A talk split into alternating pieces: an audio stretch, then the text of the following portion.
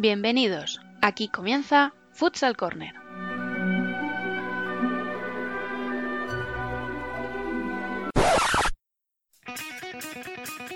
Una manera diferente de entender el fútbol sala.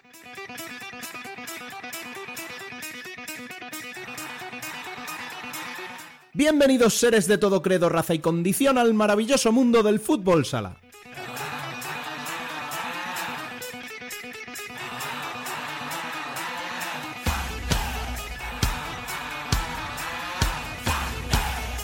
Arrancamos nuestro decimoquinto programa de la primera temporada recordando como siempre que podéis estar al día de la actualidad del fútbol sala en futsalcorner.es y seguirnos en Facebook, Twitter e Instagram como Futsal Corner Web. También estamos a vuestra disposición en la dirección de correo electrónico futsalcorner@futsalcorner.es y por WhatsApp al 620 838407.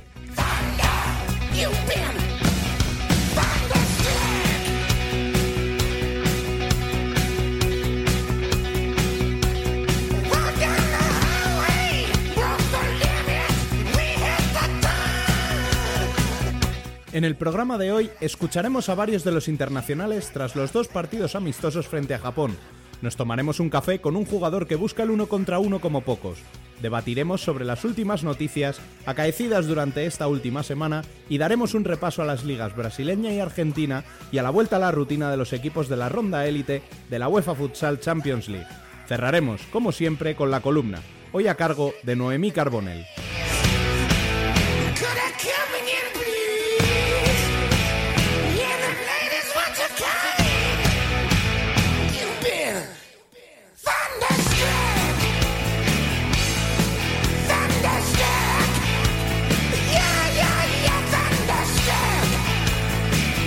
Y sin más, comenzamos. Les habla un servidor Rubén Robles. Sean bienvenidos a Futsal Corner, una manera diferente de entender el fútbol sala.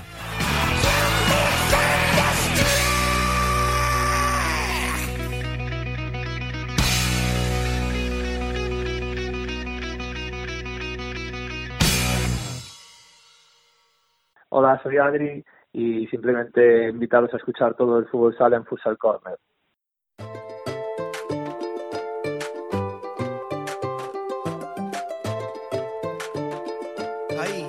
Final de la autovía. Las noticias con Rubén Robles y Alba Herrero. Miro a mi alrededor y noto que al instante no le falta ni En primera división, la undécima jornada vino marcada por los empates, hasta 4 en 8 encuentros, y los goles, un total de 54. En la zona baja todos sumaron a excepción de Zaragoza, que se llevó 6 de su visita a Naitasuna. Los ocupantes de los puestos de descenso sumaron un punto con sensaciones muy distintas. Mientras que Burela rascó un empate en casa ante Jaén tras ir perdiendo 1 a 2, Industrias vio como Parrulo re- le remontaba del 4 a 1 al 4 a 4 final. Los otros dos equipos de la zona baja, Córdoba y Rivera, empataron entre sí en otra jornada marcada por los infortunios para el equipo de Pato. Barça se llevó también un empate de los instantes finales en su visita a Paterna gracias a un gol de Daniel en el juego de 5.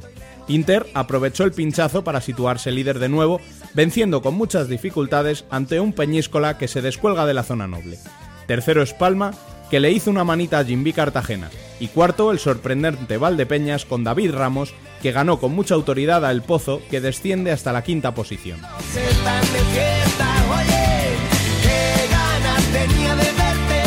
El fútbol sala femenino se convirtió en la duodécima jornada en un duelo entre Galicia y Comunidad de Madrid, con hasta cuatro choques entre estos clubes, empezando con el apasionante duelo disputado en la zona alta entre los dos mejores equipos de la competición. Futsi se llevó el clásico del futsal femenino por 2 a 3 en su visita a Burela, con remontada incluida. Móstoles superó a domicilio a Ciudades, mientras que Pollo remontó como visitante al Leganés para acercarse a la cabeza de la clasificación. Ourense se acerca a dos puntos de las burelenses tras vencer al Majadahonda. En el resto de la jornada destaca la primera victoria del Saló Calacán ante el Bilbo por 4-2, que comprime la zona de quema, pero lejos aún de la salvación. El otro equipo alicantino, la UA, sigue con su escalada tras vencer al Sala Zaragoza 0-2 y ya es esto. cerró la jornada el derby de la región de Murcia, que fue para el Roldán, que superó a la UCAM por un apasionante 6 a 5. Y por fin estás aquí conmigo, mis cinco sentidos. En segunda, la jornada 12 nos deja más líder a Uma, que venció en el Fontes Dosar a un Santiago que no levanta cabeza. Le saca tres puntos a Betis, que empató en casa ante un Mengíbar que se aferra a los puestos de playoff. Manzanares sigue su escalada y ya es tercero tras vencer a Unión Ceutí por 3 a 2. Similar situación para Noya, que también derrotó por la mínima como local a Rivas y se coloca cuarto.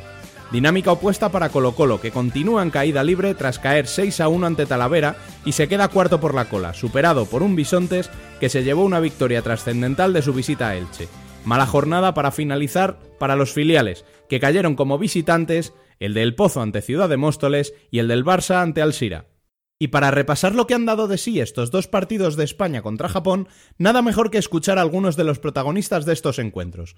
Fede Vidal, Solano, Fabio, Raúl Gómez y José Ruiz nos dejaron sus declaraciones tras los partidos. Eh, bueno, lo primero, ¿qué valoración haces del, del stage, de los partidos? Bueno, yo creo que son partidos que no- nos han venido muy bien.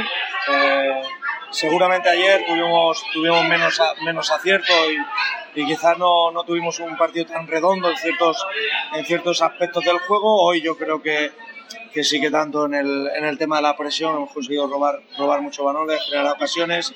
La estrategia también hemos conseguido tener acierto en la finalización y todo eso pues evidentemente ayuda a, a conseguir un, un, un marcador pues, pues, pues mejor, ¿no? Pero creo que, que a nivel general los dos partidos hemos estado, hemos estado bien, evidentemente pues, pues bueno, para nosotros era, era muy importante el, este, este, este último partido, que es el último antes de, de jugarnos la, la clasificación del, del Mundial en, en Serbia, así que conclusiones, conclusiones muy, muy positivas de- del equipo en este, en este último partido. Y ahora a preparar lo mejor posible lo que, lo que tenemos en la, Elite Round a final de enero, primero de febrero, que es lo, lo más importante. ¿no?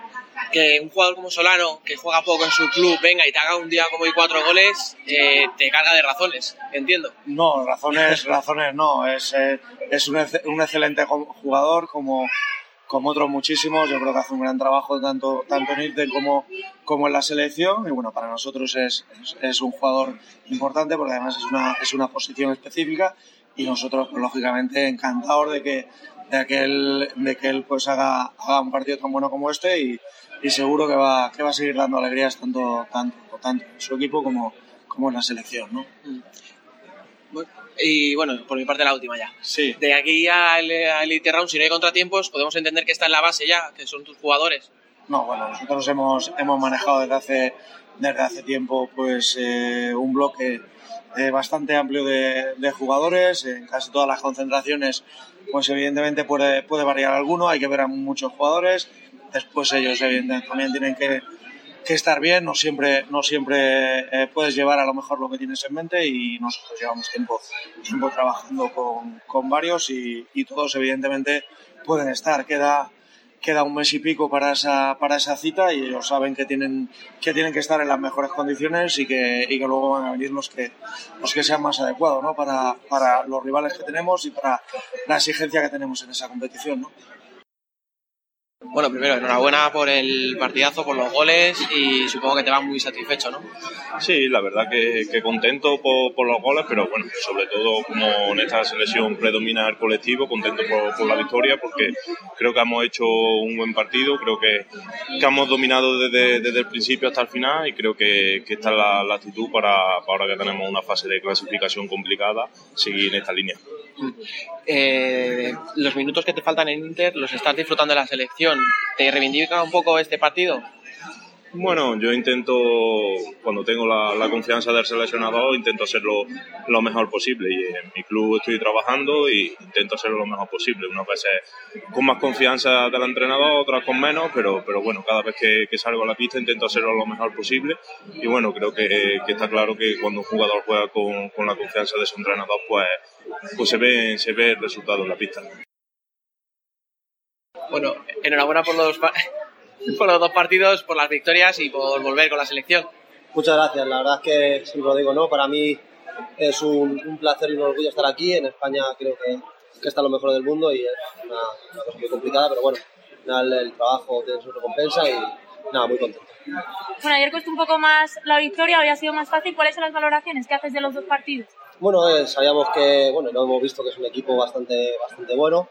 Eh, le faltaba gente importante y bueno, yo creo que lo hemos, lo hemos hecho bastante bien y nada, eh, felicitarles a ellos y sobre todo a nosotros que creo que, que lo hemos hecho bien. Obviamente siempre hay que mejorar, pero estamos contentos con la victoria. ¿Crees que en estos partidos te acercan a, a la ronda élite de la- del año que viene? Bueno, no, no pienso en eso, yo solo pienso en, en trabajar y en aprovechar el, el momento y las oportunidades, nada más. Bueno, primero, enhorabuena por los resultados, por el gol que ha costado, pero al final ha llegado. Muy bien, muchas gracias. Pues sí, la verdad que contento por el gol, pero pues sobre todo por la victoria, ¿no? Que jugar con España es algo muy, muy bonito y, y es un gusto estar aquí. ¿Qué valoración te, te quedas de los partidos? El de ayer más duro, el de hoy un poquito más fácil. Yo creo que hemos sido muy competitivos eh, los dos partidos, todos los minutos, y eso al final es lo que nos, lo que nos hace mejorar y yo creo que tenemos que seguir en esta línea. ¿Crees que esto te, te acerca más a esa, a esa ronda élite de- del año que viene? Bueno, ojalá que pueda ser así, ¿no? Yo voy a seguir trabajando como lo estoy haciendo, tanto con mi club como si te da la oportunidad de venir aquí. Y bueno, para mí sería un sueño, ¿no? Poder estar en un premundial o en un mundial, para mí eso sería un sueño, muy, vamos, algo muy bonito para mí. ¿Qué es lo que te pide Fede en los entrenamientos o los ratitos que pasáis juntos? Pues eso, que sea muy intenso en primera línea. Al final, nuestra selección, la esencia es la presión en primera línea. Y al final, eso, que, que, es, que apriete mucho la bola, que me corrija algunos movimientos de pivot. Y bueno, la verdad que concede muy bien. Entonces entiendo que por, por eso que te piden mucha diferencia entre Fede y Juanlu no hay, ¿verdad? No, no, son dos pedazos de entrenadores, la verdad que, que estoy aprendiendo muchísimo este año y es un gusto, la verdad, que, que tenerlos a otros. Primero, enhorabuena por volver con la selección, por los dos goles. eh, que entiendo que muy contento, ¿no?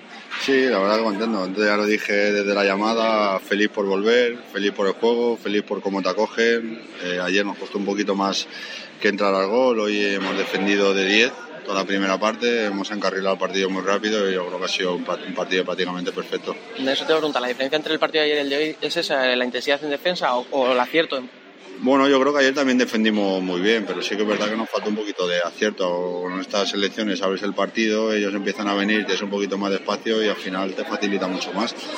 Hoy yo creo que hemos defendido mejor que ayer, pero ayer defendimos muy bien, pero hoy prácticamente la primera parte ha sido casi perfecto. Entonces, hace que si encima tienes acierto no le dejas jugar, pues al final sale un partido como el de hoy.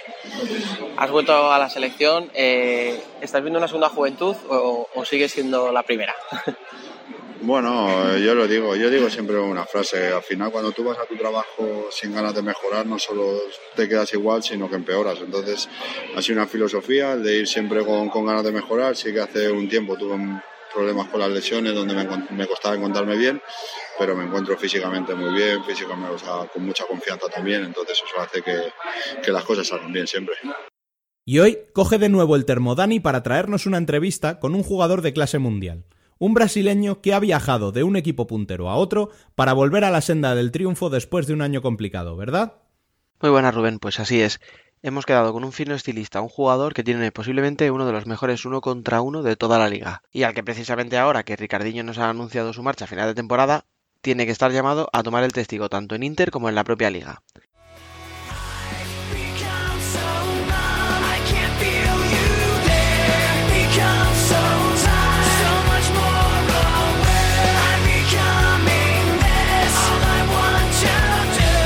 Hoy nos tomamos un café con Pito.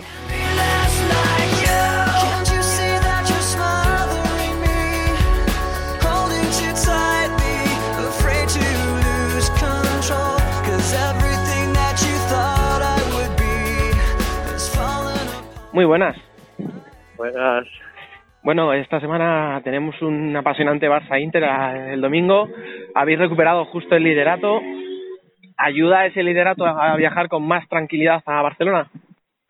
No, yo creo que no, yo creo que ahí es un divisor de agua para nosotros, porque si ganamos, cogemos cuatro puntos de ellos, entonces no hay tranquilidad, Tenemos- tenemos que ir a por ellos y intentar tres puntos fuera de casa.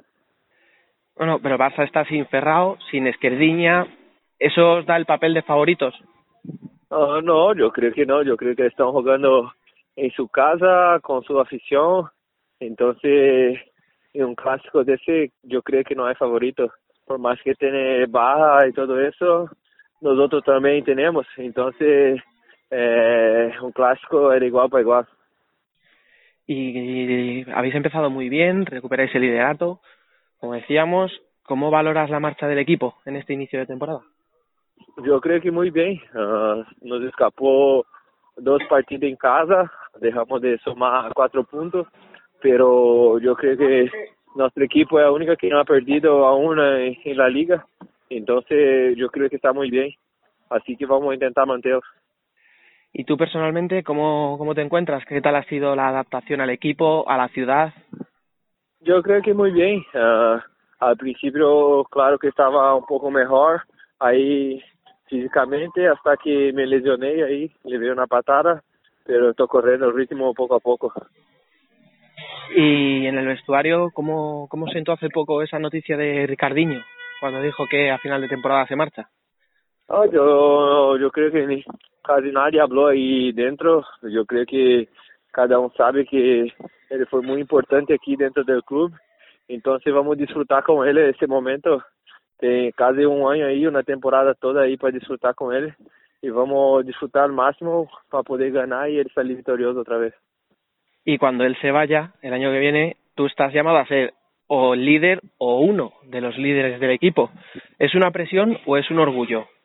No, no, para mí es un orgullo porque eh, ah, así con el grupo, siendo un, un, líder, entonces yo creo que para mí es un honor estar siendo un líder de, de este equipo como Inter. Entonces es solo disfrutar, como he dicho, con Ricardo ese año y luego veremos temporada que viene, pero ahora vamos a pensar en esa temporada para hacer lo máximo y ganar los títulos con Inter. Y hablando de esta temporada, eh, estás marcando pocos goles, pero sin embargo estás dando muchas asistencias. Eh, ¿Es una cuestión de racha? ¿Estás entrenando o simplemente es que hay tanto jugador bueno en ese equipo que es más difícil meter gol? No, no, yo creo que está faltando un poco de gol para mí, eso es claro. Uh, pero luego va a empezar a salir, cuando sale uno u otro, yo creo que va a salir un montón. Entonces, tener tranquilidad y continuar siguiendo trabajando. Y ya está, no hay otra. Y tú que has estado con entrenadores como, como Duda, como Diego y Stotzi, ahora este año como Tino, ¿qué diferencias les ves? No, yo creo que casi tiene la, la misma línea, que esa intensidad, los tres, yo acho que, creo, creo que, que viven en fútbol sala, entonces los tres para mí están siendo muy buenos.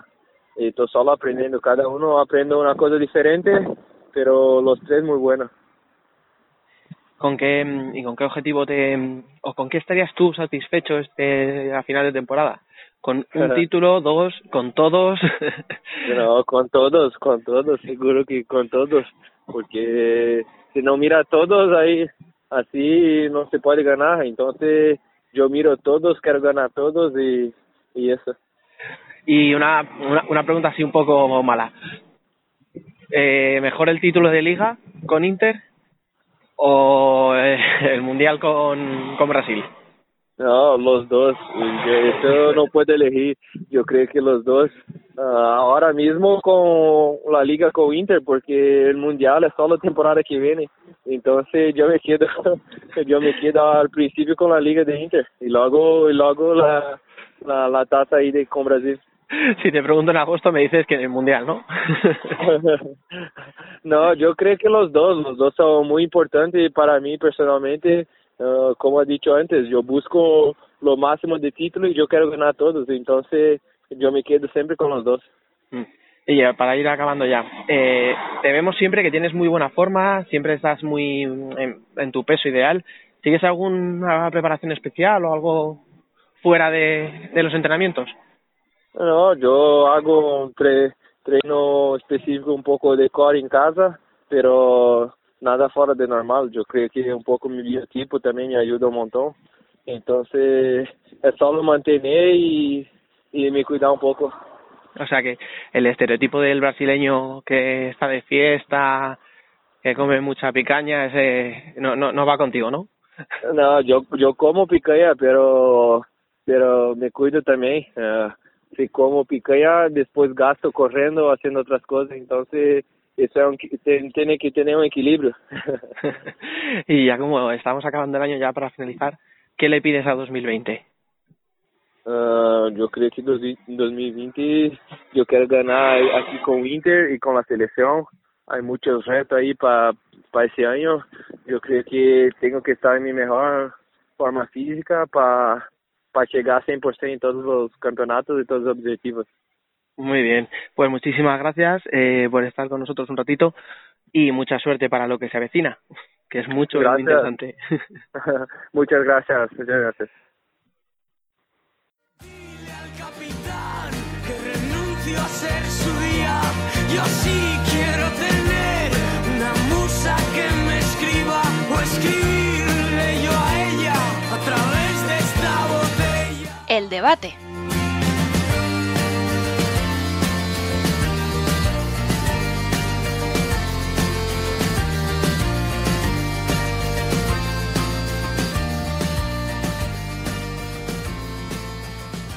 Y aunque sucedieron hace casi una semana, merece la pena que nos detengamos un momento para analizar dos noticias importantes con alguien que ha convivido con ellos dentro del 40 por 20 e incluso compartió vestuario con uno de ellos. Bienvenido de nuevo a tu casa, Nano. Un placer, ya sabéis que para mí yo encantado. Repite con nosotros Sergio Escolá. Hola, buenas. Y se une también a ellos David Candelas, que hará doblete en el programa de hoy. Hola Rubén, ¿qué tal? Y sigue por aquí Dani López y se incorpora también Bielizcue. Muy buenas, chicos. ¿Qué tal? Buenas, ¿cómo va? Bueno, empecemos por lo más lejano, el anuncio de Ricardiño. Recordemos, tras esta temporada el ala portugués se marcha de Inter. Nano, ¿te esperabas algo así en este momento de la temporada? O dicho de otra manera, ¿te pareció el mejor momento para hacer el anuncio? Bueno, yo creo que, mm, eh, Ricard, eh, mi opinión, a lo mejor yo no soy muy objetivo, ¿no? Porque, eh, pues bueno, por la amistad que me une con él, pues no, quizás no sea el más adecuado eh, para valorarlo. Yo creo que él se ha ganado también un poco el derecho a, a- decidirlo cuando él quiere y de la manera que, él quiere. Que pueda gustar más o menos, eso ya, ya es entrar a valorar, ¿no? Eh, yo creo que, que- bueno, él ha considerado que, que su ciclo aquí en Inter pues ya ha terminado, eh, lo ha dicho por medio de sus redes sociales y bueno, yo creo que era una noticia que todos esperábamos pero que nadie quería escuchar, ¿no? Yo creo que todos sabíamos que el, final de Ricardinho en Inter estaba, estaba cerca, eh, pues por, porque son bastantes años ya los que lleva y, y bueno, pues eh, al final ha sido esta semana, lo, ha comunicado de esta manera y, bueno, pues eh, yo sinceramente, sinceramente yo lo digo de corazón, no sé si seguirá en la Liga Española no seguirá en la Liga Española, pero, pero bueno, yo creo que, que ojalá siga la Liga Española, sé que es complicado, pero ojalá siga, pero vamos, que va a ser una pérdida enorme para, para, nuestra, para nuestro campeonato. Yo como seguidor interista ya te digo que ojalá no siga la Liga Española, porque eso no, no es bueno para Inter. Pero yo, yo tengo ahí una dualidad entre el Ricardiño jugador y un poco el Ricardiño persona. Y me explico. Como jugador, increíble. Le ha dado a Inter cinco años gloriosos de títulos. eh, con Velasco han sido los dos grandes triunfadores de la segunda época gloriosa de la máquina verde, como dicen muchos y tal. Pero al Ricardiño persona, a mí se me estaba haciendo un poquito bola últimamente. Eh, a ver, como aficionado de Inter, ha habido muchas quejas, no solo mías, eh, por tanto canto de sirena, que si ahora me voy a Dinamo de Zagreb, que si ahora me quiero volver a Sport, o sea, Portugal a Sporting, que si ahora me sale una oferta de aquí, los viajes, tal. Eh, él mismo hizo un documental hace no mucho, decía que sí, que reconocía que se había equivocado, que había hablado con José María García, pero tengo la sensación de que no ha aprendido nada. O sea, que al final lo ha, lo ha dicho públicamente cuando él ha querido, un día antes de jugar contra, o dos días antes de jugar contra el Pozo, poco antes de jugar contra el Barça, sabiendo que en enero puede negociar con cualquiera, van a empezar los rumores otra vez, o sea, no, no ha conseguido acallar ningún rumor.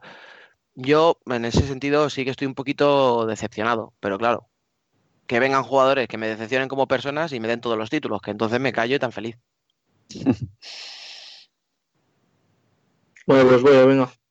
Eh, para mí, Ricardiño creo que no lo ha hecho bien anunciándolo a estas alturas y menos por Instagram. Yo creo que lo mejor hubiese sido al final de temporada una rueda de prensa con el club y anunciarlo. Pero bueno, al final es eso. Y sinceramente creo que Ricardiño el verano pasado ya, ya debería haber salido de Inter porque al final la temporada pasada no estuvo a su mejor nivel y Inter también lo notó en cuanto a títulos y resultados. Y bueno, aparte es lo que dice, lo dice Dani, que los rumores van a seguir ahí. Que la misión era igual callar los rumores y van a seguir. Y ya está. A mí, chicos, me extraña que haya hecho este anuncio tan seguido de ese documental que retransmitió Vamos en Movistar.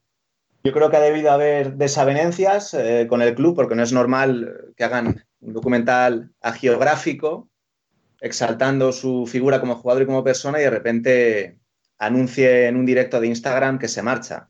Creo que ahí hay algo que nos hemos perdido. Y en cuanto a Inter, a mí me preocupa bastante cómo va a encarar este cambio de ciclo que va a haber en verano.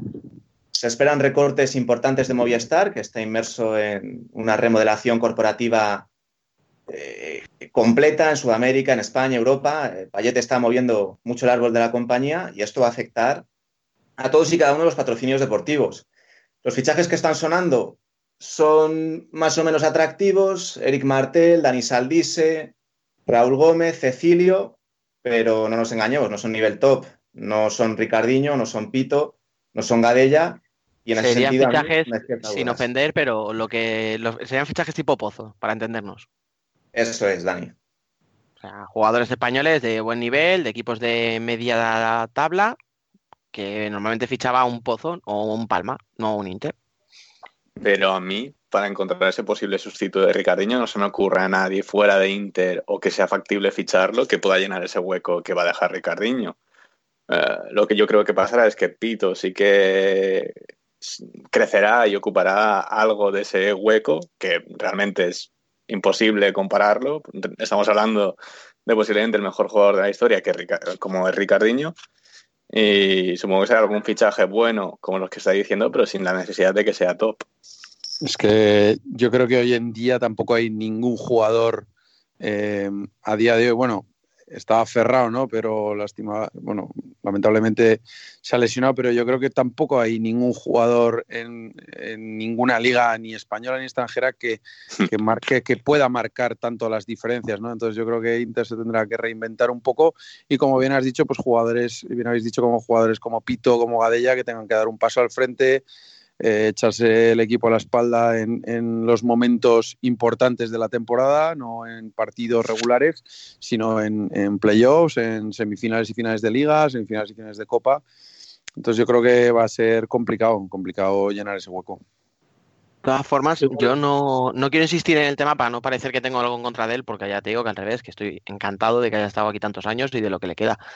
Pero es que ese paso que estáis pidiendo, Gadella ya lo dio el año pasado. Fue el mejor jugador de Inter en una temporada mala, pero fue el mejor. Y hay jugadores como Humberto que no salen en los highlights porque no es espectacular, no tal. Pero si lo miráis, es un tío que te puede meter 15 goles en una temporada, pero te da muchos puntos esos 15 goles, porque al final desatasca muchos partidos. O sea que yo creo que, bueno, Pito sí que tiene que adaptarse un poco, pero yo creo que ese paso ya lo están dando, ¿eh? Algunos jugadores. No digo que Ricardo no tenga todavía que nada que darle a Inter, es lo que queda de temporada, pero que yo creo que ya lo están dando, ¿eh? Otros jugadores. Sí, Dani, y lo que indica que Inter presumiblemente no va a tener un presupuesto tan elevado la temporada que viene es que no se está vinculando a ellos ninguno de los tres cracks que hay ahora mismo en la liga brasileña, Mateus, Lino y Leonardo. Lo normal es que García fichara al menos a uno de estos tres para cubrir una baja como la de Ricardiño, como ha hecho todos estos años con Schumacher, Marquinho, Ricardiño, todos los buenos han venido a Inter siempre y hoy en día todos esos grandes nombres con quien se vinculan es con el Barcelona. De hecho, desde dentro del club te dicen que el futuro está en Brasil. Que, bueno, si el futuro fue el presente, o sea, si el presente era el pasado de Inter, traerse brasileños, pero quiero decir, eh, te dicen que ahora ya el perfil ese de jugador regateador, de la calle y tal, que ese ya no lo encuentras en España. Que bueno, es, es, es debatible.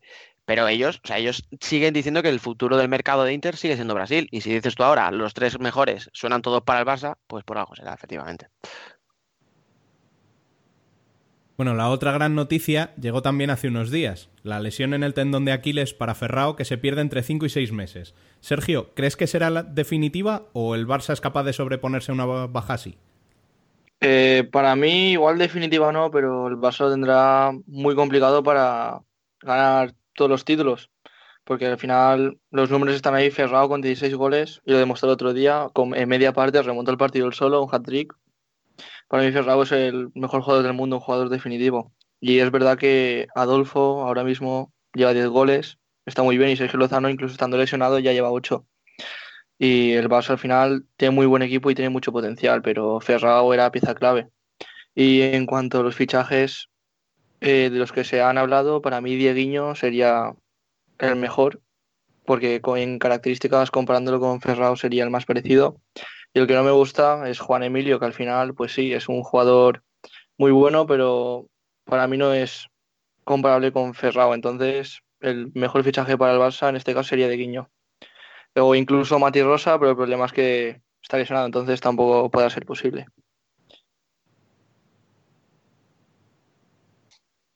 Venga, pues si no se lanza nadie, voy yo. no, a ver, eh, del tema Ferrao, a mí lo que más me interesa es ver lo que va a hacer Andreu Plaza. Porque le hemos dado muchos palos, yo el primero, porque tenía Ferrao dependencia, porque muchos partidos los ha basado en pelotazos a Ferrao y que invente, y ahora le toca innovar.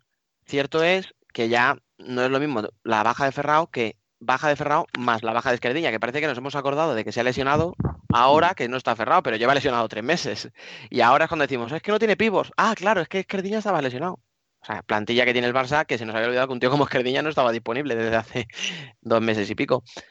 Yo tengo muchas ganas de ver lo que hace, porque al final, el otro día contra Levante, mmm, ya vimos los problemas que tuvo el Barça. Lozano está muy bien, pero Lozano, por desgracia, se te lesiona cada poco. Ojalá que no, ojalá que no, le, no vuelva a tener ningún problema en toda la temporada. Pero sabes que puede pasarle, y al final es uno de los jugadores más importantes de la plantilla. Si tienes a los dos pivos fuera, tiene que cambiar un poquito el estilo de juego. Y tengo muchas ganas, a lo mejor en enero, que queda un mes, te traen un pivot y vuelve a lo mismo. Entonces, a lo mejor no me quedo con las ganas de verlo, pero yo tengo curiosidad por saber cómo lo va a resolver Andreu. Sí, pero si te traes un pivot, eh, igualar en ese juego de pivot a Ferrao es, es, es, imposible. Es que llegar a ese nivel eh, es impensable, ¿no? Eh, sea el pivot que sea. Yo creo que van a, a, tener que cambiar la manera de jugar. Yo recuerdo una anécdota el año pasado cuando fuimos ahí al Palau a jugar, hablando con, compañeros de allí del Barça, pues un compañero eh, me comentó, pues es que los demás no tocamos el balón, si es que juegan Diego y Ferrao, Diego y Ferrao cuando están ellos dos en pista, los demás no tocamos el balón, en cuanto está Ferrao es balón a Ferrao. Entonces, ahora a ver, a ver, hombre, plantilla tienen de sobra eh, para jugar de otra manera.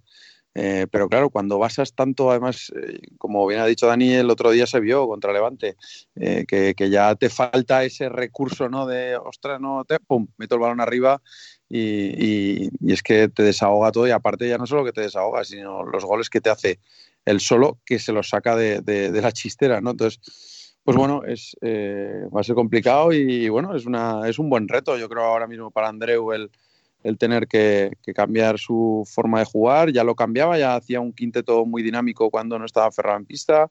Eh, y bueno, pues ahora pues, eh, tendrá que trabajar más ese aspecto a jugar, pues eso, jugar más de cuatro, jugar más eh, pues de otra, de otra manera. Y yo ya no creo solo los goles que pierde el Barça, sino la moral que pueden ganar uh -huh. los rivales sabiendo que ahora se enfrentan a un sí, Barça sí. sin, su, sin Ferrao. Claro, pues ya lo vimos este fin de semana con Levante se le puede sí, sí. no creo que se le complique demasiado al Barça la temporada, pero ojo, yo no esperaba este fin de semana nah, en playoff un empate, yo creo, ¿no? No, pero es, es, fundamental, chicos, que Barcelona tenga un pivot para abrir defensas cerradas, porque la mayoría de equipos le va a esperar muy atrás. Yo creo que el Barcelona va a fichar seguro, vamos al 120%. La decisión está en si fichan a alguien pensando más en corto plazo, esperando la recuperación de, de Ferrao y Esquerdiña, o en alguien a largo, de cara a las siguientes temporadas. Han sonado varios nombres. Sergio mencionaba a Dieguiño. Dieguiño tiene el problema de que vendría con 18 meses ininterrumpidos de competición en sus piernas. Y a estos seis últimos en Joinville le ha costado bastante. Un gol de cabrito interesante en el campeonato catarinense, pero en las semifinales de, de liga ni se le vio. Ha sonado también Juan Emilio, que también lo habéis mencionado, que en Gazprom está prácticamente apartado, pero es que Gazprom quiere hacer caja. No sé si en la primera oferta que hizo el Barcelona, Gazprom contestó 300.000. Eh, están con la recortada esperando a que vaya sus labos a, a por él. Eh, ¿Qué otros nombres han sonado también? Bueno, yo deslicé, por ejemplo, Eder Lima, creo que sería una buena opción como cesión de seis meses. Y sobre todo está sonando mercado portugués. Tainan, dicen, aunque no es un pivot y me extrañaría que el Barcelona fichara Tainan otro tiene un sueldo curioso, ¿no? También. Sí, me- a mí me extrañó muchísimo. Yo, siendo el Barcelona con dinero para fichar al que me diera la gana, que lo tienen, pagaría la cláusula de Rocha, el pívot del Sporting, y se acabaron los problemas. Pero eso es un proyecto más de futuro al final, ¿no? ¿Sabes? Claro, Ah, sí, sí. Si quieres a un Rocha, es para parche, prescindir de Esquerdiña, claro, el año que viene. Ese es el Claro. problema. Por eso te si digo. necesitas un parche, yo, como bien habéis dicho, iría o a Eder Lima o a por Cardinal. Otra Cardinal, opción. Cardinal a mí me parece, bueno, he tenido la ocasión de jugar con él y me parece un- una bestia competitiva impresionante. Y un jugador que, que es de estos jugadores que parece que no, parece que no, que tal, pero me parece increíble. Que en los momentos Y encima está muy bien esta temporada, ¿eh? no, ya, pero porque ha salido lesiones y demás, pero, pero es un, es- a mí me parece un animal competitivo extraordinario. Yo no sé para qué estoy dando tantas ideas, de verdad, ¿eh? Ahora, qué gusto también- da, también, qué gusto da que lesione un tío como Ferrao y tener la posibilidad Ahora- de traerte casi, como ha dicho David, al que te dé la gana, ¿eh? Ahora que es. Black Friday, Black Friday, Nano Moderó también es pivot, ¿eh? está libre. ¿eh? Hostia, esto es lo más parecido a publicidad que tenemos.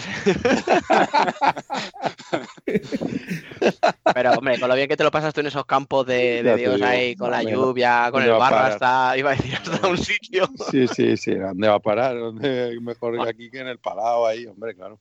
No, hombre, no te mojas. ¿Qué dices, tío? ¿Qué rollo? No, pues eso, hombre, que lo bueno es que, pues eso, que el Barcelona, pues eh, de dinero no, no anda mal, pero hombre, tampoco que, que le pidan 300.000 euros Gazprom por un jugador, bueno, que se ha declarado en rebeldía, ¿no? Creo, creo, eh, creo que no ha vuelto ni siquiera allí, ¿no? Pues no sé, ya veremos a ver qué, qué ocurre. Te sale el Juan Emilio tres Mati Rosas. No está mal, ¿eh? Casi nada. Bueno, y pasemos ya a la jornada de la Liga Nacional de Fútbol Sala. David, ¿con qué te quedas de lo mucho que ha sucedido este fin de semana? Pues ha sido una jornada excepcional para el aficionado. Yo me quiero quedar con esa remontada heroica de Rivera. Ahí ese gol en el último minuto de Lucas. Dos lesiones más para el parte de bajas. eh, No, una, perdón, Gus. Hubo dos expulsados y no sé, yo es que ya no sé qué tamaño va a tener la estatua de pato en Tudela pr- próximamente. Va a ser eso como la puerta de Alcalá. Y me quedo también con Valdepeñas, que para mí es el equipo que mejor fútbol sala despliega en relación a calidad, presupuesto y lo que nos da en pista. Y para mí es que le dio un baño al pozo. Soy, vamos, el fan número uno de David Ramos ahora mismo y de José Ruiz, llamado a la selección por esa desafortunada lesión de Marc Torrá. Yo, yo, de verdad, yo me alegro, o sea, me alegro por la, eh, no solo por la victoria de Valdepeñas, sino por la convocatoria de José Ruiz. No os podéis imaginar lo que me alegro porque eh, conozco a José, es un tío excepcional, es un currante, es un trabajador nato y aparte a mí, ¿por qué no convocar a un jugador de 36 años si está a un nivel altísimo? ¿Por qué no? Es que eh, tú tienes que convocar a los jugadores que están en mejor momento, que mejor rendimiento dan, independientemente de si tiene 17, 15, 30 o 40. Eh, como en su día Echeverry, que, que con 38, 39 años era el mejor jugador de Sota. O sea, eh, yo me alegro muchísimo por la victoria de Valdepeñas, por la afición que tienen, por Joan Linares, que, que también el trabajo que está haciendo es excepcional, por David Ramos, por todo. Y, y, vamos, a mí me parece sin duda el, el sorpresón de la, de la, jornada. Pero bueno, ya empieza a dejar de, de ser sorpresa ya.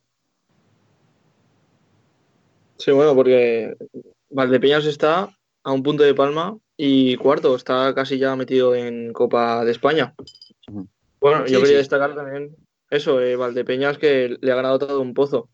Y, y Aspil, pues lo que habéis dicho, la estatua para Pato, yo creo que va a ocupar todo el pueblo, porque vamos, con esa plantilla tan corta y ya encima ahora con lesiones, Y Yo expulsiones y guardar todo. la, perdona, guardar la estatua a- cuando te certifique la permanencia, que no va a ser fácil, ¿eh? Hombre, daros cuenta de los jugadores que tiene lesionados, que no son jugadores. No, no, no, que- por supuesto. si no, no es una crítica a Pato, al revés. Es que, No, no, no, al contrario. que sí, tiene, sí, tiene que hacer ya milagros. Es que es lo que le. O sea, las trabas que tiene este hombre. Sí, Sí, no, la verdad es que están teniendo muchísima las- mala suerte porque jugadores tan importantes que se te lesionen. Ahora el portero, uf, es que es todo muy complicado. Yo no sé el, el- el tema de la lesión tanto de Sergio como de Ferran, cómo irán, si estarán cerca de volver o no. Pero, pero vamos, que son jugadores que el año pasado disputaban 20-25 minutos por partido y, y- y vamos dando un, un nivel enorme, ¿no? Entonces, pues bueno, eh, rescatar ese punto eh, con el portero jugador y, y de esa manera allí en, en Córdoba, pues tiene un mérito increíble. Yo si queréis, antes de que lo diga bien, lo voy a decir yo, para que no parezca... Porque es que aquí somos muy listos todos, todos sabemos mucho, yo el primero, ¿eh? Todos sabemos mucho de fútbol sala y Palma tenía un problema de gol tremendo, Palma es que no vas a ningún lado si no metes goles, el efecto duda en Cartagena iba a ser brutal, vamos, le íbamos a tener jugando los playoffs como cabeza de serie y resulta que saca 0-5, ¿sabes? O sea, eh, tremendo, en serio, lo tremendo las dos cosas, tanto lo de Palma que con las bajas que tiene en ataque va a una cancha complicada y, y haga cinco goles, como el efecto duda, que al final se nos ha quedado un poquito gaseosa. O sea, hemos abierto la botella, aquello ha explotado y ahora se ha bajado un poquito. Que yo sigo creyendo que puede entrar, porque al final Oparrulo, bueno, oye, pues si entra en Copa va a ser un exitazo, pero no está obligado. Pero bueno, es que ya Cartagena tiene por delante al Levante, que ya le ha sacado un puntito al Barça, que es verdad que tenía un calendario complicado, pero bueno, ya, ya le ha sacado un puntito a Barça y está, está por delante dos. Y aparte tiene a Oparrulo, que no se rinde, que ya son 11 jornadas y sigue estando ahí. O sea que veremos si al final lo tan manido eh, efecto duda funciona o, o se nos ha quedado en nada. Yo voy a abrir otro melón ahora mismo y os voy a preguntar por el tema que a mí más me toca de cerca, ¿no? Es Zaragoza. Que, bueno, que lo que tiene Zaragoza por delante ahora, eh, ojo, eh, que tiene Levante, eh, va a Inter, viene Valdepeñas y va a Murcia. Eh, esos cuatro partidos son los que le quedan de, primera vuelta. Entonces, Ojo, porque se supone que era un equipo que, que- estaba hecho para estar entre los ocho primeros, porque así es como se comentó, y de los cuatro partidos que le quedan, pues complicado. Ya no es el perder el otro día en Pamplona, porque Pamplona se puede perder, porque la cas- Pamplona es un, es un lugar complicado.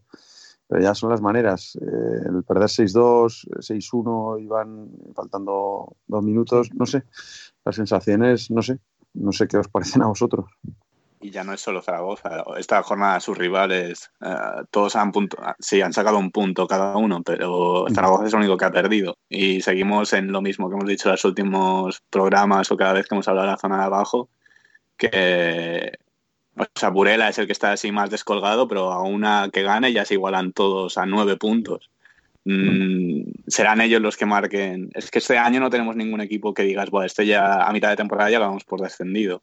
La lucha Sí. va, va a seguir Burela, a lo hasta. mejor, si no termina de arrancar, pues puede ser Burela, el equipo que se nos quede un poquito atrás. Sí, pero Sí, pero- 11 jornadas, yo creo que en, en las últimas ligas no teníamos a tantos equipos metidos por el descenso. En plan, ya al principio igual llevas. Ya sí tenías claro quién eran los dos claros candidatos a bajar. Que sí, que a lo mejor luego en la última jornada tenías alguna sorpresa o algo así, pero pocos así, yo creo. Y Burela fichará en diciembre, ¿eh? porque Burela eh, va a fichar en diciembre, entonces ya veremos a ver. Sí, Zaragoza también, opinión- parece que Juanqui podría venir. Sí, sí se dice que, que está ya prácticamente fichado. Jugador joven. Hombre, pues escucha, baja la media. Bueno, Para mí, Zaragoza. a ver si, a ver Yo si vamos a otro más viejo. Pero escúchame, eso te va a decir, que aquí hay, que aquí hay niños de 19 años. ¿Qué estamos hablando? Sí, sí. Yo, yo me fui y la bajé al irme. bajé la media. Nada, de todas formas, está complicado para todos, ¿eh? porque si lo miráis, la clasificación, estamos hablando de que Industrias está en descenso con dos victorias, no lo de puntos, ¿eh? hablo de victorias, y Oparrulo está en playoff en Copa con cuatro. Que es verdad que a los Sí. de abajo les cuesta mucho ganar, pero que son dos, dos victorias. O sea, dos victorias del primer, o sea, del último en playoff al primero en puestos de descenso. Si es que.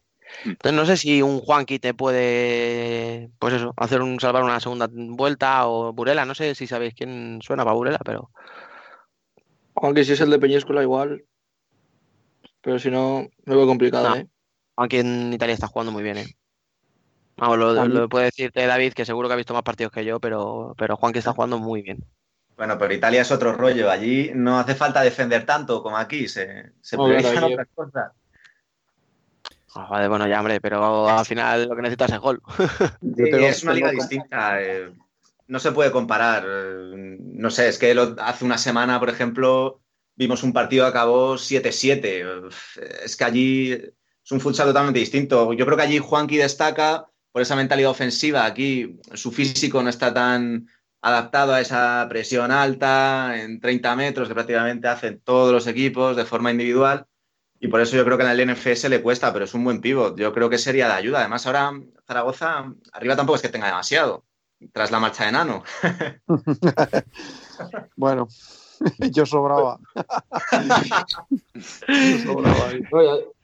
Adriano Ortego, que venía de marcar no sé cuántos goles en las últimas temporadas este año, tampoco es que esté muy acertado. Sí, pero Adriano Ortego viene de un, de un fichaje por el Barça que no juega prácticamente nada eh, sale de, Barcelona, eh, va a Pamplona, en Pamplona tampoco se adapta. Eh, luego yo lo conozco personalmente, es un jugador que tiene una calidad enorme, pero que en lo que es el sacrificio y el esfuerzo, pues tampoco es su mejor virtud. ¿Sabes? Entonces es un jugador que, con la calidad que tiene, yo siempre le decía, había veces que en los entrenamientos se enfadaba y, ahí empezaba a correr cuando se enfadaba, corría para arriba, abajo, y yo alucinaba, yo alucinaba, yo decía, y, yo le decía, Orte, digo, si, si jugaras siempre enfadado, serías de los mejores jugadores de la liga, pero de los pues mejores de la liga. Coño, encabronarle. Sí, sí, no, pero. Si ese es el truco. Era increíble. Y no, pues él, es de esas personas que, que, él considera que jugando a 50, 60%, pues, pues le sobra y le basta, porque tiene mucha calidad. Pero claro, en el momento que a lo mejor las cosas no te salen bien, pues a lo mejor tienes que dar ese poquito más para, para meterte. Entonces, pues, eh, pues bueno, Pedro Cari tampoco es un jugador que se haya adaptado. Eh, no sé, Esteban, la pena es que se ha lesionado porque Esteban era de los jugadores que arriba pues estaba dando goles. Javier Alonso, pues bueno, pinceladas, ¿no? Está dando pinceladas, pues, pues bueno, pues... Eh, sí, Javier Alonso hace de Javier Alonso. Sí, sí, no, Javier Es un jugador muy de highlight, pero al final no es un jugador tampoco tan constante ni que te vaya a echar el equipo a la espalda, ¿sabes? Efectivamente, efectivamente. Bueno, pues, pues hasta aquí el debate de hoy. Muchas gracias a Nano y a Sergio por participar y cuando queráis volver ya sabéis que las puertas están abiertas. Gracias a vosotros. Dani Biel, hasta la semana que viene. Hasta luego, chicos. Un placer, Y a ti, David, en un momento seguimos hablando. Aquí seguimos, Rubén.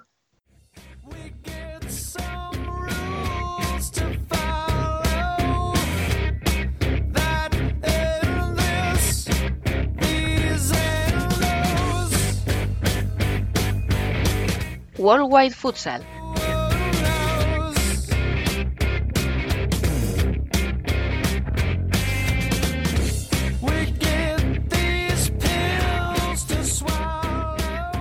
Tras la ronda élite de la UEFA Futsal Champions League, vuelve a la normalidad las ligas europeas. De ello y de las finales de Argentina y Brasil y del adiós de Miguel Rodrigo a la selección de Vietnam han venido a hablarnos Emanuel Herriso. Muy buenas, Emen.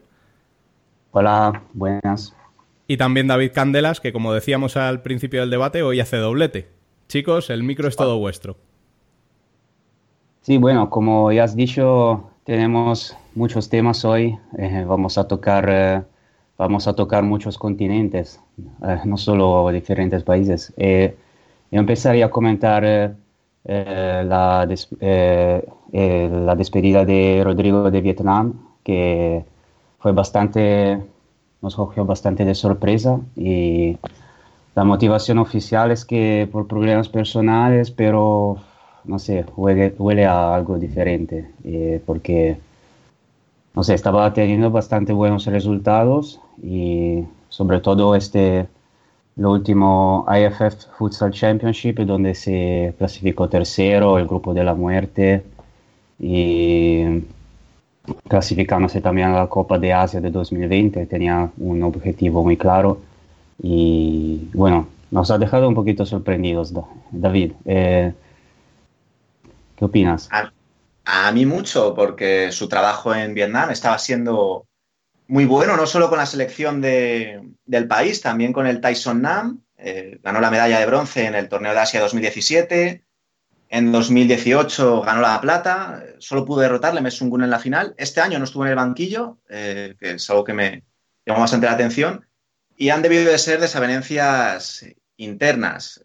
En cualquier caso, no mal que por bien no venga. Ojalá le tengamos de vuelta en España, porque ya son muchos años en, en Asia, eh, dirigiendo incluso dos mundiales, 2012 con Japón, 2016 con Tailandia. A lo mejor es él, incluso quien quiere volver ya después de tanto tiempo fuera. Sí, puede ser. Veremos si si sale algún otro más detalle, pero también ya, ya se fue Héctor Souto, ahora él también, ya, ya veremos. Eh, y también hay otro, eh, hay otro entrenador que dejó un cargo importante, ¿no? En Brasil esta vez, eh, Marquinhos. Nuestro amigo, el profesor Marquinhos Xavier. Sí. Creo que a ti te tiene bloqueado todavía en Twitter, ¿no, Evan? bueno, nos, reconciliaremos con él pronto porque creo que va a venir a España a medio plazo, al menos esa es su idea. Ha sido un divorcio amistoso después de seis años eh, con Carlos Barbosa. Un matrimonio largo de más de un lustro. Parece ser que ahora se va a centrar en la selección brasileña, que compaginada con su cargo en el anterior club. Balance sobre su estadía en Carlos Barbosa. A nivel continental, excelente, con tres Copas Libertadores consecutivas. A nivel nacional en Brasil, una liga y una copa en seis años, para el club más laureado de la historia de Sudamérica, a mí se me quedan un poco cortas, Semen. No sé qué opinas tú. Sí, sí, no, eh, seguramente a nivel, eh, eh, a nivel afuera de Brasil muy, muy, dominador, digamos, pero sí, en, en su país todavía no, no consiguió rozar, llegar a ese, a ese éxito. Eh, siempre hablando de Brasil, eh, empezó el acto final de la LNFF 2019, eh, Pato Magnus, el primer partido que se disputó el domingo, un 3-2 para, para, Pato con, con, final polémico. ¿Viste el partido, David? Sí, a la hora de la siesta, una hora fantástica para los aficionados españoles. un partido muy interesante porque se enfrentaban el equipo a nivel táctico más trabajado de Brasil, que es Pato, lo hemos comentado ya en varios podcasts, contra el equipo que más talento individual tiene y que mejor juega, sin ir más lejos, el ataque posicional, que es eh, Magnus. Un partido también que se hacía muy interesante por las bajas que tenían los dos equipos. Eh, Sergio Lacerda, el entrenador de Pato, no estaba en el banquillo, estaba cumpliendo una sanción de septiembre, lo cual ha traído bastante polémica en, Brasil, y Rodrigo también estaba sancionado por su expulsión contra Joinville en semifinales. Quien más ha notado la baja de su líder ha sido Magnus, eh, sin lugar a dudas. Pato se puso 3-0. Hubo un intento de arreón final por parte de Magnus con el portero jugador. Y ahí vimos la imagen del partido, que me imagino que, será, que habrá sido viral, que es ese agarrón de Chimba estando ahí en el banquillo, esperando a entrar y frenando a Leandro Lino, que ya empezaba a encarar en esa última jugada del partido. Una jugada que nos ha recordado mucho a, esas triquiñuelas del mal, del mal de, de Ferretti que ni por esas conseguía ganar a, Interview en las antiguas intercontinentales. Sí, una jugada muy, muy polémica y, que no, no, resultó en una roja, ¿no? Me parece, no, no... No, no hubo ningún tipo de sanción. Yo sospecho que porque no estaba Rodrigo en campo, porque si ya está Rodrigo, ya te digo yo que el partido no se reanuda hasta que Chimba es expulsado del pabellón. Por otra parte, una final que ha tenido otra imagen muy curiosa, Emen, me comentabas el otro día que Magnus tuvo que llegar en camión a, Pato. Sí, por una avería del autobús, que cuando después de un viaje de 12 horas, eh, el autobús eh, no, dejó de funcionar justo para llegar a la arena, al palacio, y tuvieron que, que, que, que pedir un... hacer autostop, como se dice en español, no sé. Y y sí, hay un, vídeo muy, muy divertido del equipo que llega en, en el cajón de un camión, publicado, publicado por eh, Zona Técnica Futsal. y ahora veremos si, si conseguirán remontar la, la- en el segundo partido. Sí, en Brasil ya sabemos que es un playoff un poquito extraño para lo que estamos acostumbrados en Europa, es ida y vuelta, y hay que ganar dos partidos o bien ganar uno y empatar otro. Eh, a Pato le vale empatar fuera. Y conociendo su estilo de juego, su capacidad de amoldarse ante cualquier situación y ese as en la manga que tiene siempre con Johnny de portero jugador, yo diría que Pato va a ser favorito de cara a ese encuentro que va a decidir el título. Bien, ya veremos. Y en su- sus vecinos de Argentina tuvieron eh, la, la final de primera división con San Lorenzo que dobló el triunfo del, del año pasado y un Boca que perdió su cuarta final consecutiva después de los de, la- de las copas de Argentina, la Intercontinental y, y ahora tendrá que disputar un, un desempate contra el 17 de agosto para poder disputar la Liga Nacional de Futsal Argentina, porque que recordamos ese, este nuevo torneo eh, organizado por, donde puso la mano Giustozzi, Diego Giustozzi, y empieza la fase final el, el 15 de diciembre. Y, y la... Sí, a, a Boca, Yemen, perdona que te corte, es que tiene un gafe increíble porque de las cuatro finales consecutivas que ha perdido, tres han sido en penaltis. O sea, ya es algo, un, un expediente X porque es, bueno, el que sigue un poco el campeonato argentino, probablemente Boca sea el equipo eh, más completo, más trabajado, tiene al mejor jugador de Argentina ahora mismo, que es el Cerebro Basile, y aún así solo ha podido ganar un título de cinco. Vamos a ver si consigue clasificarse, como bien dices, para la Liga Nacional de Futsal, porque si se quedara fuera sería una sí. grandísima decepción para el conjunto Seneice. Y San Lorenzo, por su parte, que ganó otra vez por penaltis, eh, después de ganar eh, las, eh, dos partidos, tanto en cuartos de final como en semifinal. Y otro dato que me, que me llamó la atención es que no llegó a, a ganar los playoffs prácticamente sin, sin ganar en casa un partido. Prácticamente ganó to- todos los partidos los ganó fuera. Y eso mm, tiene mucho mérito. Muchísimo, Y- porque tal y como apuntaba Diego Provenzano, Emen, ha tenido cuatro bajas importantísimas este verano San Lorenzo, con Menseguez, Vidal, Villalba y Cardone, cuatro jugadores de muchos minutos, es que se fueron este verano, han sabido reinventarse y han tenido una aparición clave como es la del portero suplente Luka Benjic, que con 18 años sustituyó a este Cato tanto en cuartos como en semifinales como en la final, en esa ronda de penas máximas, y ha sido decisivo para este título. Sí, en este caso la, la técnica de cambiar portero para los penales ha, ha funcionado. Y ah, mencionando, para, hablando de, otra, de otro jugador, de San Lorenzo, eh, noticia de hoy que podría, eh, de esto- noticia de estos días que podría eh, volver a, a Italia Gerardo Battistoni, que lo es- está, está hablando con eh, eh, Meta Catania, que ahora es el, eh, que de de momento es el líder de la Serie A. Y bueno, sería otra, sería otra baja importante para, para San Lorenzo. Sí, Y- campeón del mundo Batistoni, Yemen. Ha habido una baja de un argentino en la liga italiana esta semana también. Eh, Kev- Kevin Arrieta, sí, sí, que se fue de, dejó Feldieboli, sí, para volver, eh, para volver, para volver a, a Argentina. Quizá tenía, tenía alguna saudade de Argentina. Y, y hablando eh, siempre de, eh, de Italia y de ligas europeas, solo quería hacer una pequeña síntesis de cómo volvieron los equipos de, de la Champions League, eh, aparte obviamente el Pozzi Barça.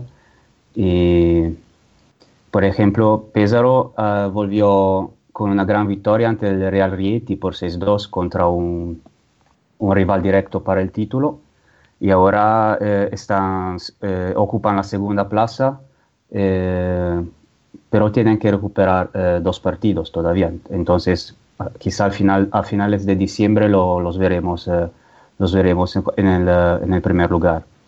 Y volvió a jugar también eh, el Benfica, eh, que empató a 5 en la pista de, de Fundao. Y no jugó eh, Sporting, porque su partido fue aplazado por eh, las malas condiciones de- del parque de Candoso, entonces jugará el 29 de diciembre. Y así eh, Benfica ganó, sumó otro puntito más eh, en su ventaja de- con- sobre Sporting, 32, 32 puntos contra 28, primeros, son primero y segundo de la liga y donde no tienen no tiene dificultades prácticamente. Así como Kairat, que volvió a lo suyo ganando en Liga eh, los- sus dos partidos del, del fin de semana y ahora se ha colocado líder. Mientras que la Liga rusa eh, volverá el 12 de diciembre. Entonces no podemos, ten- tendremos que esperar para volver a ver los rivales del El Pozo y Barça en la Final Four. Eso era solo para un- una pequeña síntesis para dar un poquito la- una- un cuadro general de, de lo que está pasando en Europa. Bueno, pues muchas gracias a los dos como siempre y nos vemos. Muchas gracias Rubén y hasta la próxima. Gracias, Rubén. Hasta otra. Y acabamos, como siempre, con la columna. Hoy con la voz y la música de nuestra tudelana favorita, Noemí Carbonell. Hola, soy Pito. Quiero mandar un saludo a Futsal Corner.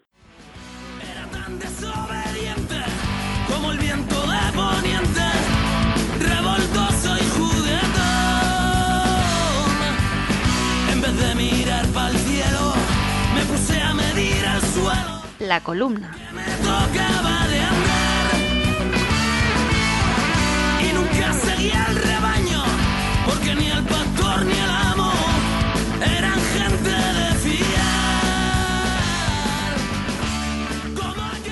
La mala racha que atraviesa Rivera Navarra con el tema de las lesiones no tiene precedentes en la historia del club, que está pasando por momentos muy crudos en lo que a bajas de jugadores se refiere. Desde el principio de la temporada, los catalanes Ferran Plana y Sergio González no han podido disputar ni uno solo de los minutos de juego. El primero de ellos fue sometido a una artroscopia en el tobillo a finales de septiembre para limar osteofitos y realizar una limpieza articular, y continúa recuperándose de la intervención, sin plazos fijos de vuelta a los terrenos de juego. Igualmente ocurre con Sergio González, que sufre una rotura fibrilar en el recto femoral, lesión de la que se recupera quedando pendiente de evolución para su regreso a las canchas. Por si fuera poco la ausencia de estos dos pesos pesados del equipo, el capitán David García sufrió una rotura del metatarsiano del primer dedo del pie derecho durante el partido que enfrentaba a los tudelanos con Cartagena. El tiempo estimado para su recuperación ronda las cuatro semanas. Además, durante el partido ante Palma, David Pazo sufrió un esguince de tobillo de grado 2, bastante fuerte, lo que suponía otra baja más para Rivera Navarra, también de en torno a 3-4 semanas, precisamente ahora que el jugador gallego se encontraba en un momento de juego óptimo. Toda esta situación de bajas en la plantilla ha llevado al míster Pato a contar con chavales de la cantera del club. Además de Uge, canterano, que ya lleva dos temporadas integrado en las rutinas del primer equipo y que cada vez cuenta con más minutos, Pato ha convocado en las dos últimas jornadas de liga a tres jugadores del tercera división. Íñigo Martínez, que debutó ante Palma, Rubén Camargo, que debutó ante Córdoba, y Cristian Ortín. El trabajo que el Club Navarro realiza con la escuela y la cantera desde hace ya años se ve reflejado en la oportunidad que estos chavales están sabiendo aprovechar. Rivera Navarra es un equipo que ya nos tiene acostumbrados a los seguidores del fútbol sala a verles reestructurarse y sobreponerse a los reveses deportivos. Su arranque en liga les permitió acaparar varios puntos, con dos empates y una victoria fuera de casa, a pesar de las tres derrotas como locales contra Inter, el Pozo Murcia y Fútbol Club Barcelona. A pesar del mal momento que está sufriendo la plantilla, siguen compitiendo al 200% y sacando rédito a su juego. Esta pasada jornada, en el partido contra Córdoba, se sumaban más adversidades a toda esta situación.